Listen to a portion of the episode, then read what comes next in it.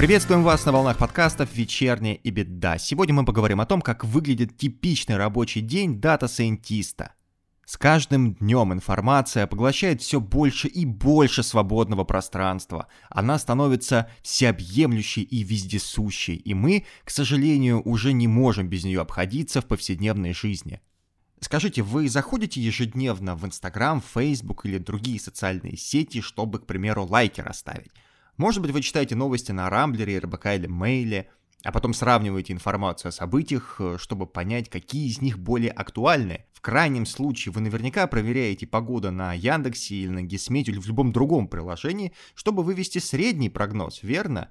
И самое популярное, наверняка вы делаете покупки на Озон или Авито и выбираете, а где есть дешевле. Если вы делаете хотя бы что-то из вышеперечисленного, то уже можете назвать себя начинающим дата-сайентистом, ведь вы собираете информацию с источников, анализируете ее, своего рода обрабатываете и затем делаете необходимые выводы.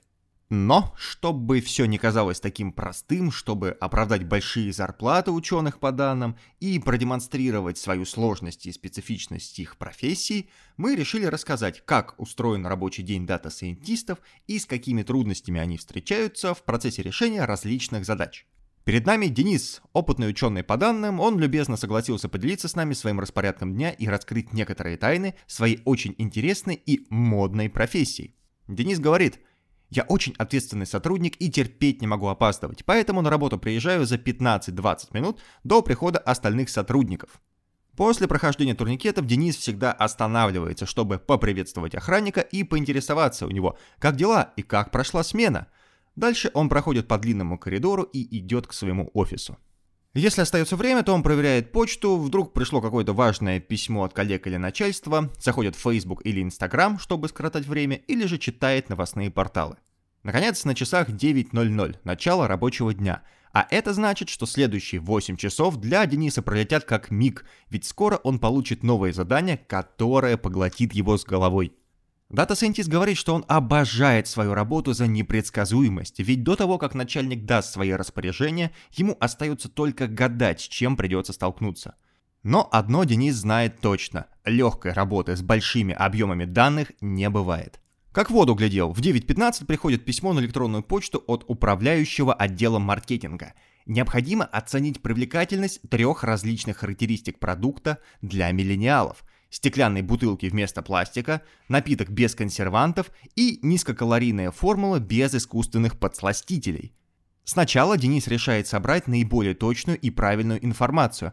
Наиболее очевидными источниками являются Facebook, Twitter и Google. Но ученый считает наиболее приоритетным ресурсом как раз Instagram, так как именно он сейчас пользуется большей популярностью среди молодежи.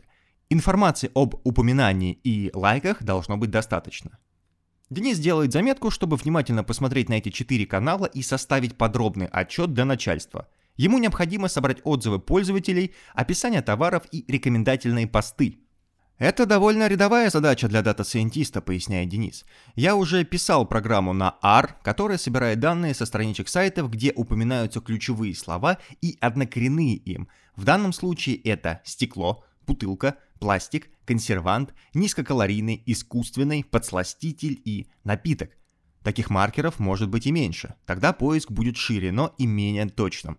После того, как необходимый объем страниц посчитан, информация с них записывается в отдельный файл, и мне необходимо ее обработать. Для этого Денис использует различные команды, чтобы сделать текст однообразным, убирает пробелы, выравнивает регистр, занимается так называемым стеммингом – убирает окончание слов, оставляет только их основу. Затем реализует алгоритм и многократно его правит. Этот алгоритм дает результаты, позволяющие впоследствии сделать необходимые выводы. Если есть уже написанная программа, то на весь процесс уйдет немного времени. А вот если таких наработок нет, то придется затратить несколько часов на написание кода, отмечает Денис.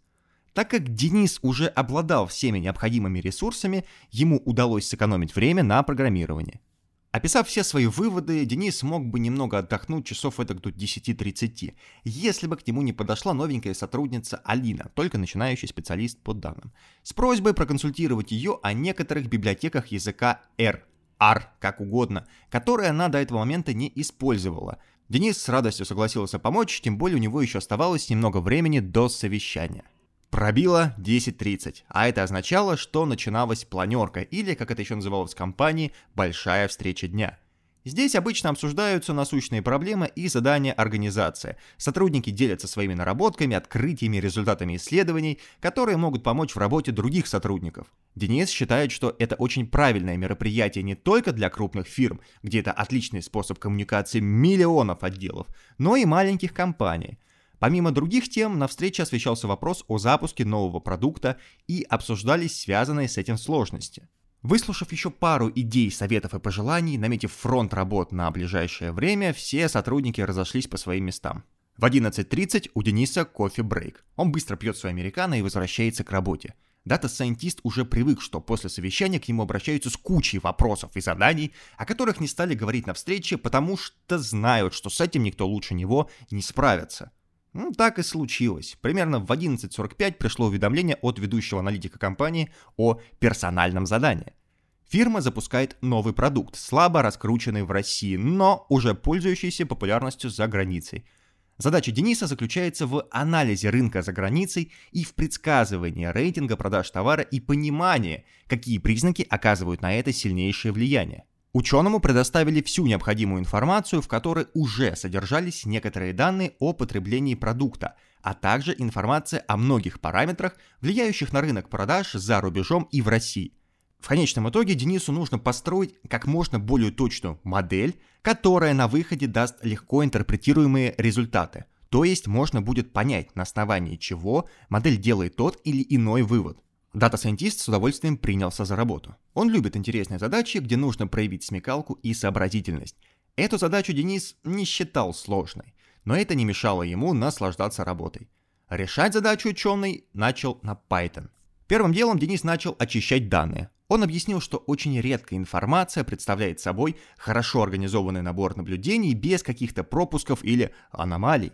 Обычно данные содержат в себе кучу мусора, который необходимо чистить. Для более легкого управления информацией ученый решил организовать большую таблицу. Получившийся датафрейм содержит очень много признаков, включая рейтинг продаж. Но хорошо бы понять, что из себя представляют остальные признаки. Иногда они вообще не несут никакой информации для решения конкретной задачи, и без них можно построить качественную модель. Но удалять признаки без веских на то причин тоже нельзя.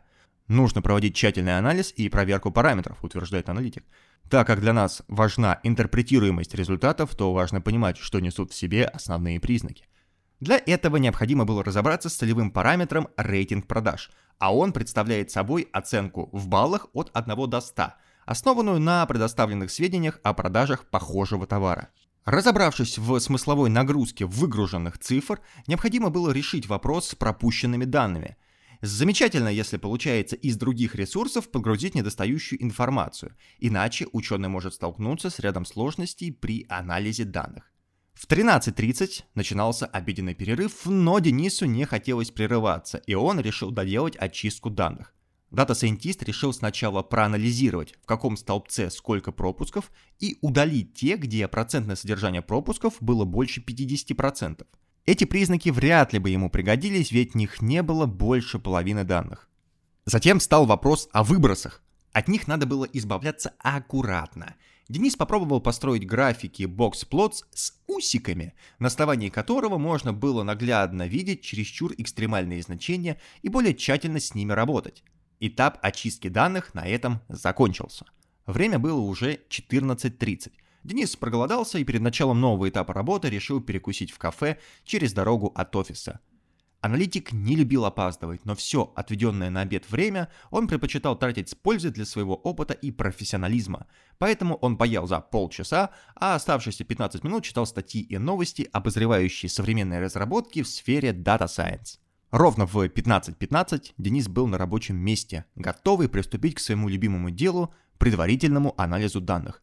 Exploratory Data Analysis или EDA – Это процесс, который можно продолжать до бесконечности, отмечает ученый. На этом этапе мы строим графики, ищем закономерности, аномалии или связи между признаками. Основная цель этого этапа – понять, чем эти данные могут быть нам полезны. Денис начал с обзора всего набора, затем перешел к его специфическим подмножествам. Так как для ученого по данным основной задачей было составить рейтинг продаж, то он решил начать движение в сторону decision trees и бустинга. Однако из-за огромного количества разнородных параметров модель приходилось неоднократно докручивать, менять параметры и постоянно проверять результаты на уже имеющихся данных. По мере продвижения обнаруживались все новые закономерности и скрытые связи, которые помогали корректировать общий курс и делать модель качественнее. После проделанной работы дата-сайентисту удалось сделать начальные выводы, которые в дальнейшем приведут к желаемому результату. Пока Денис занимался этой работой, он совсем забыл про время. Когда он закончил излагать в отчете свои выводы, на часах было уже 17.45 он решил уже не начинать новых исследований, отправил начальнику отдела отчет о проделанной работе и выключил компьютер.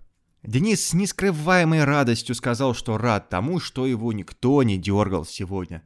Если бы, как обычно, ко мне обратились новенькие, я бы, конечно, не смог отказать им в помощи и не успел бы за один день сделать так много, говорит Денис.